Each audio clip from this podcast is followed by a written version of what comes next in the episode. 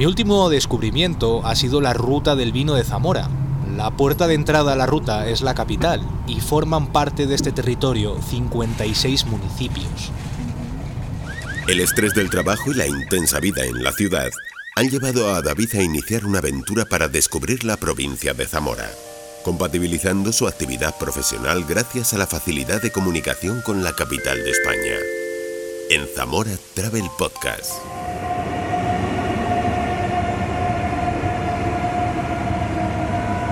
Estoy en la estación de trenes de Zamora. Son las 7 y media de la mañana y el tren con destino a Madrid sale en pocos minutos. Hoy tengo que ir a la capital. Este viaje forma parte del acuerdo con mi empresa y he de acudir a la Feria Internacional de Turismo. Tengo que reunirme con una serie de clientes y coger el tren de vuelta a las 7 y media de la tarde. Puede que incluso me tome algún café con algún amigo, aunque por el momento ninguno de ellos aún ha tenido tiempo para verme.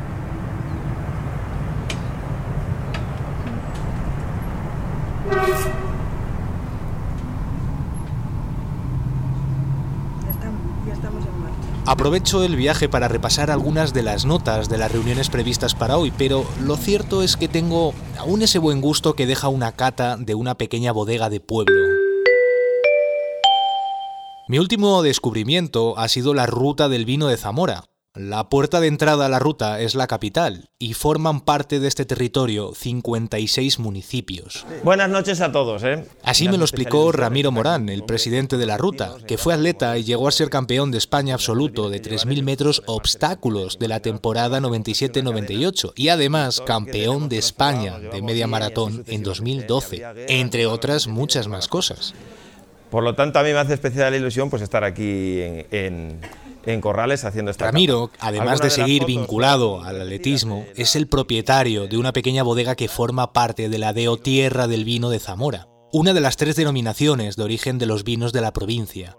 José Manuel Braña, el gerente del Consejo Regulador, me contó algunos detalles de esta denominación. Sí, nosotros hoy por hoy la denominación de origen tiene inscritas aproximadamente 650 hectáreas de viñedo, propiedad más o menos de 165 o 170 viticultores y están inscritas 10 bodegas. En una vendimia habitual o tipo venimos recogiendo pues en torno al millón de kilos.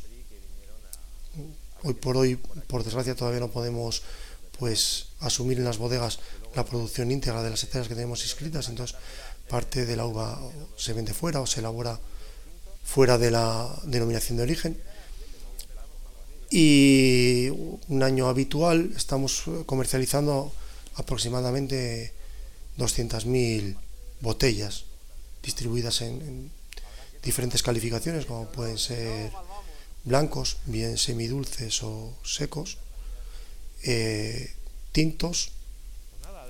Y dentro de los tintos tenemos varios envejecimientos dependiendo de la estancia que tengan en barrica los vinos. Y luego también tenemos las menciones tradicionales de envejecimiento, como son crianza, reserva, gran reserva.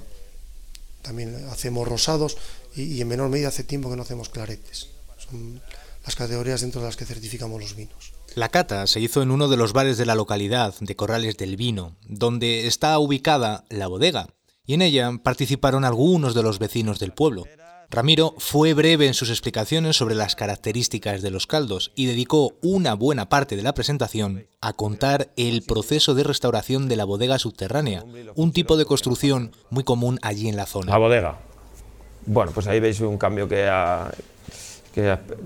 ya ha pegado otro, pero bueno, desde que hicimos la foto hasta ahora, eh, bueno, de cuando empezamos y de cómo estaba y las imágenes son diferentes, pero bueno, o sea, el fondo que veis allí con barricas no es ese mismo fondo, pero, pero bueno, ha habido que echar ahí unas cuantas horas, ¿verdad? Ahí los tenéis, otra ocurrencia que, que queríamos llegar hasta aquí, hasta la carretera, hasta la 630 con un túnel. Y ya nos, nos queda menos que cuando empezamos. Nos queda menos ya, ¿eh? nos queda menos que cuando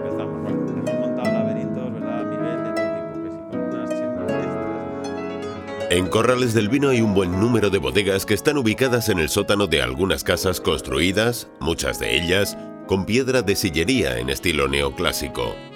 Entre las edificaciones de la localidad destacan la iglesia de Santa María Magdalena o la ermita de Nuestra Señora de las Angustias.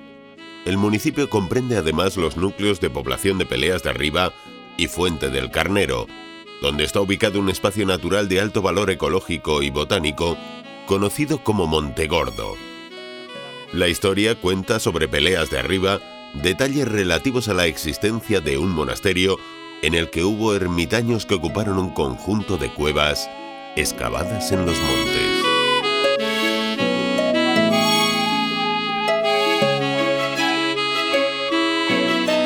José Manuel me contó que la Deo Tierra del Vino de Zamora cuenta actualmente con 10 bodegas y 165 viticultores que cultivan alrededor de 650 hectáreas, y estas producen a su vez un millón de kilos anuales aproximadamente. Los vinos se elaboran principalmente con variedades como la malvasía castellana, moscatel de grano menudo o verdejo, uvas destinadas a la elaboración de vinos blancos, mientras que la tinta del país se utiliza principalmente pues para los vinos tintos.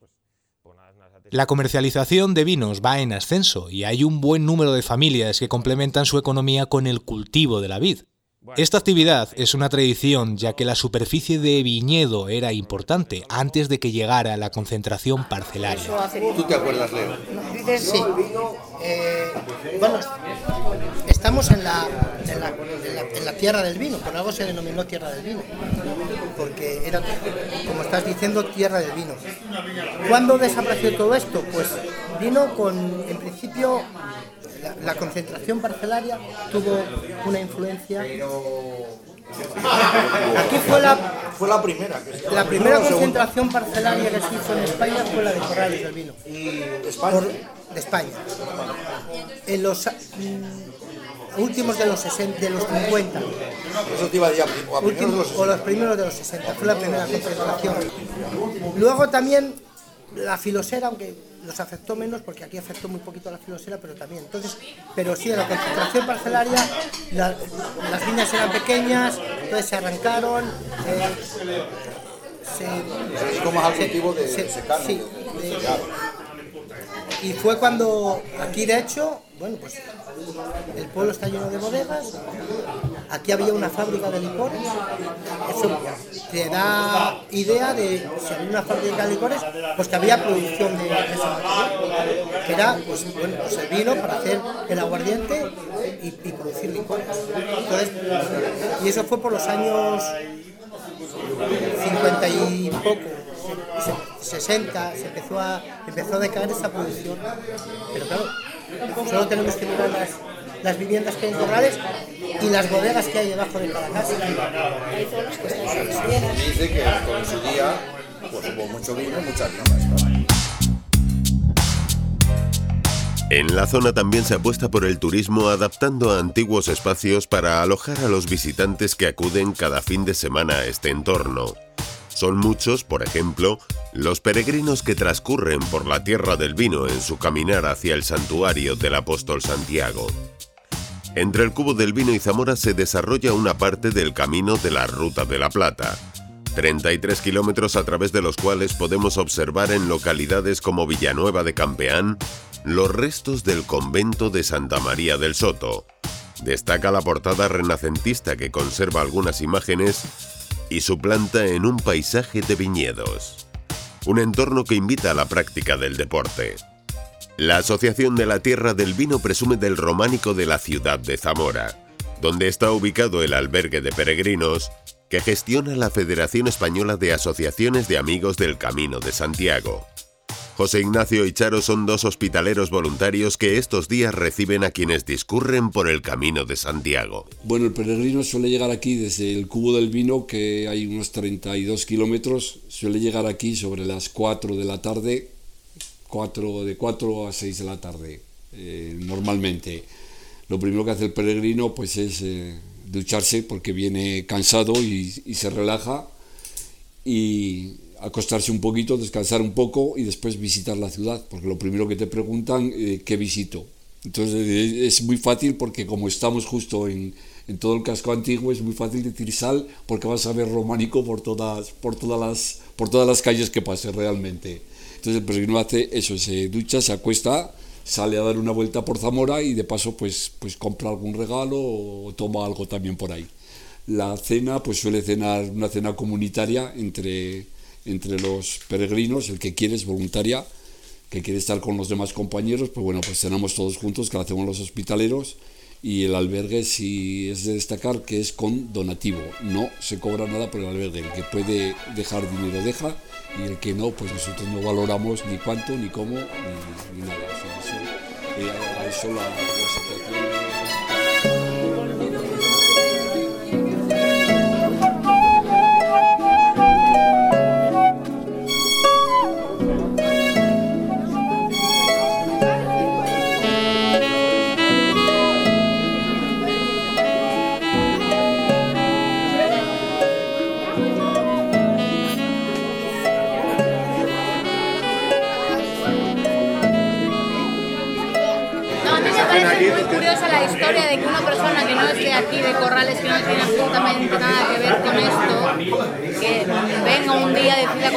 casa, rehabilitar una bodega, eh, rehabilitar la historia del oficio, generar un vino. O sea, a mí eso me parece un historión. Una persona que desvinculada completamente al pueblo, que no... Los participantes en la cata, casi todos vecinos del pueblo, van charlando animadamente a medida que discurre la velada. Algunos señalan el mérito de una familia que ha puesto en marcha una actividad económica en el pueblo y apuntan, sobre todo los más jóvenes, que está contribuyendo a que haya más movimiento por el pueblo con las visitas que llegan regularmente a la bodega.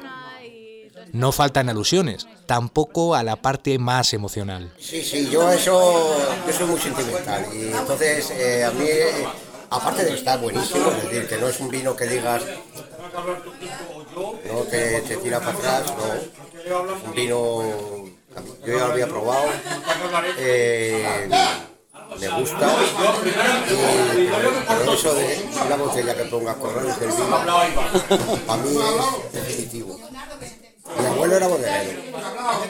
Mi abuelo tenía una bodega en aquella época, hacían vinos, pues, por de aquella época. Yo pues, mi abuelo sí, que era muy, muy bodegero, además tenía muy buena muchas viñas y buena bodega. Quesos, embutidos, carnes a la brasa y otros productos gastronómicos acompañan esta cata que se ha convertido en una reunión de vecinos y en un homenaje a quienes promovieron la actividad vitivinícola. lo que, saliera, no era, no era un proceso como ahora, que es un proceso que se hace de otra manera. ¿no? Mi abuelo, mi abuelo vendía el vino, yo me acuerdo de mucho de, de ir con él muy pequeño yo porque mi abuelo se murió en Esta es la tuya, ¿no? Me hablan de los ricos dulces de la zona, del lechazo y de otras especialidades típicas de los establecimientos de alrededor. Pues hombre, un plato aquí, el asado, una paletilla de cordero lechazo con un vino de aquí de Corrales y vamos, la bordas. El río Duero también está presente en esta denominación de origen, un río que discurre en paralelo con las tres denominaciones de origen de vino que existen en la provincia de Zamora la de Otoro, la de Arribes del Duero y la de Tierra del Vino de Zamora. Señoras y señores, bienvenidos a Madrid San Martín. Ahora son las ocho y media de la mañana, apenas he tenido tiempo durante el trayecto de relatar todo lo que me han contado en Corrales. Ahora hemos llegado a Madrid, así que otro día os seguiré hablando de la tierra del vino y de sus magníficas rutas.